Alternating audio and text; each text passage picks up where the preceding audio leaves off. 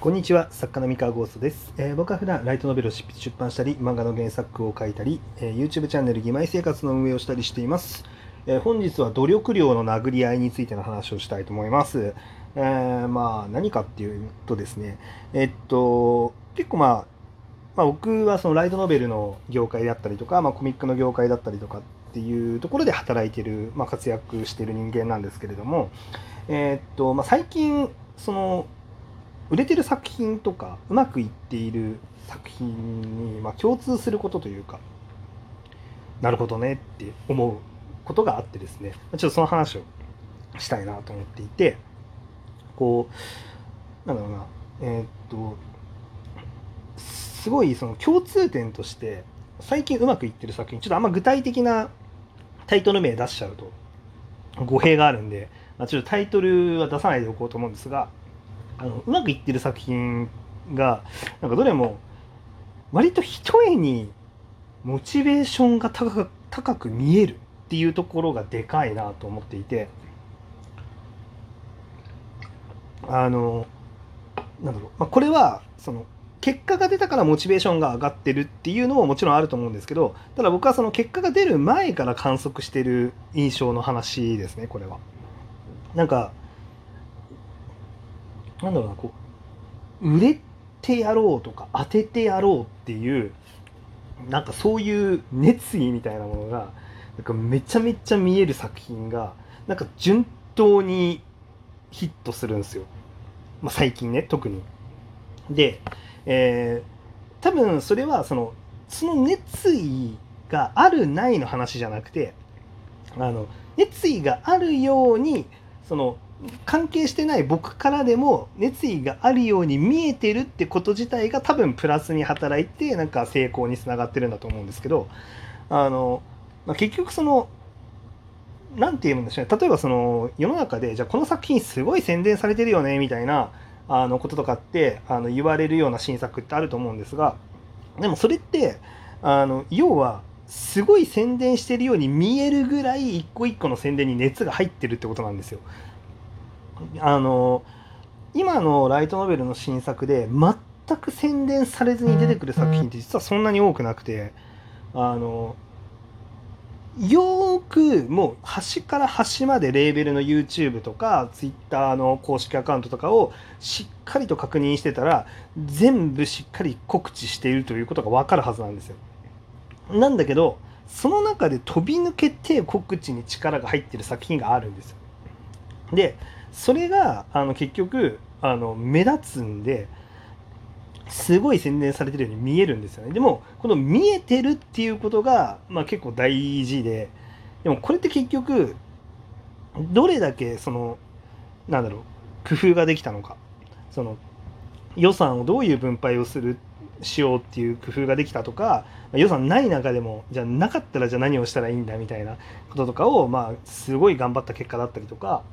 あとはそのなんだろうな予算を会社の中でしっかりこうなんか確保するためにまあこういう作品性でいこうみたいな感じでそこにすごい努力してるとかわかんないんですけどだいろんな方向性の努力があると思うんですけど、まあ、中身をひたすら面白くするも一つの努力だと思うんで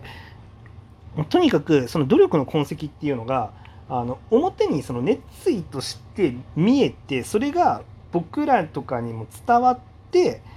でそれがちゃんと見えるぐらいの熱量になってるものがなんか順当にうまくいってるように見えるんですよ最近ね。であのーただこれもう並大抵のことではないのは間違いなくてそれはあの誰だって努力はするわけであの、まあ、みんなうまくいくように頑張るわけですよ。でなのであそうこれで本当誤解ないようにっていう感じであの、まあ、だから僕このツイッターで文字では絶対にこういう話はしないんですけれどもあのうまくいかなかった作品が努力してないとは言わないしあのなんだろうな熱意がないとも言わないんですよ。伝わってないっていうだけの話なんだよね。そうこここがなんかすごいなんだろうなそごそごだし要はそのプレ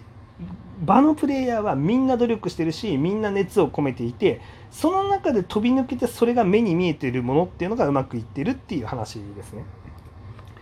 だからその結局そのうまくいくためには飛び抜けなければいけなくて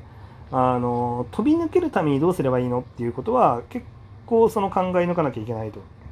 なんだけどあの、まあ、ただその飛び抜けるための努力っていうのをじゃあ一言で努力っていうとしてですね結構その、まあ、努力の殴り合いになるんですよ努力量のこういう競争社会って。例えばなんですけど、まあ、これはその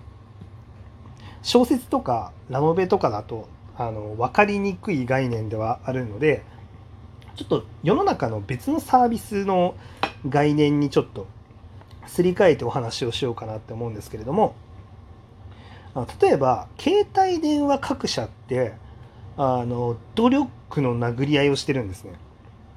例えばそのソフトバンク au ドコモってあると思うんですけれどもあの新機種発表する時とかにあの料金プランうちはこんなに安いですよとかあのでこう安さで勝負しますっていう場所があればいやあの安さでは勝てないがこういう機能がありますとかあのっていうので勝負すればあのする場所もあればって言って結構そのなんかなんだろうな。あの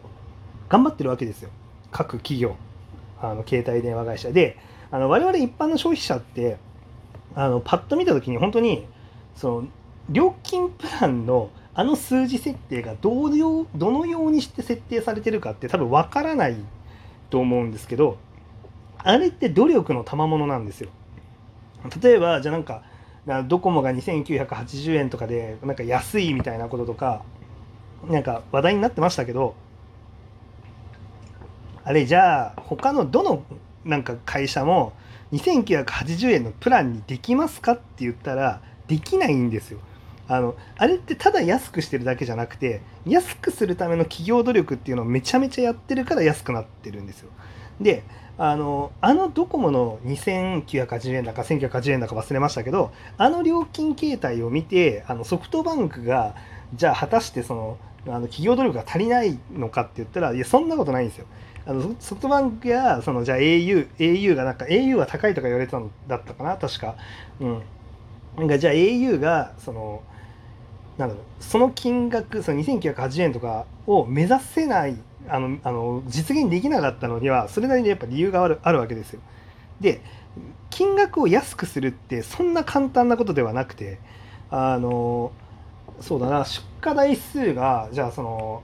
100万本の商品があったとして100万本売れますっていう商品を1円安くしたら100万円変わっちゃうんですよ。で10円安くしたら1000万変わるあの売り上げが変わるしあの100円安くしたら1億変わるわけですよ。であのなんかこう我々一般消費者視点だと